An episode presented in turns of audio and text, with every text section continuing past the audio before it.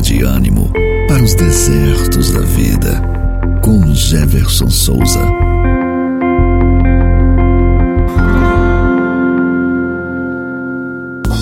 Um dos grandes medos da humanidade é o medo da morte.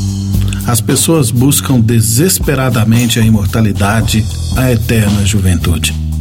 A palavra de Deus no Evangelho de João, capítulo 17, versículo 3, nos afirma que a vida eterna é conhecer a Deus, o Pai, e a Cristo Jesus, o seu enviado.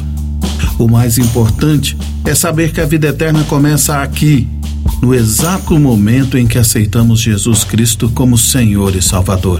E assim recebemos as doces consolações do Espírito Santo.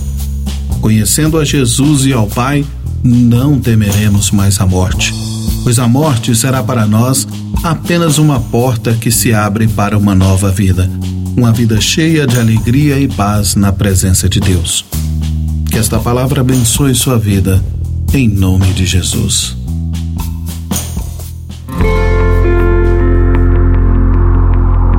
Oásis, uma palavra de ânimo para os desertos da vida.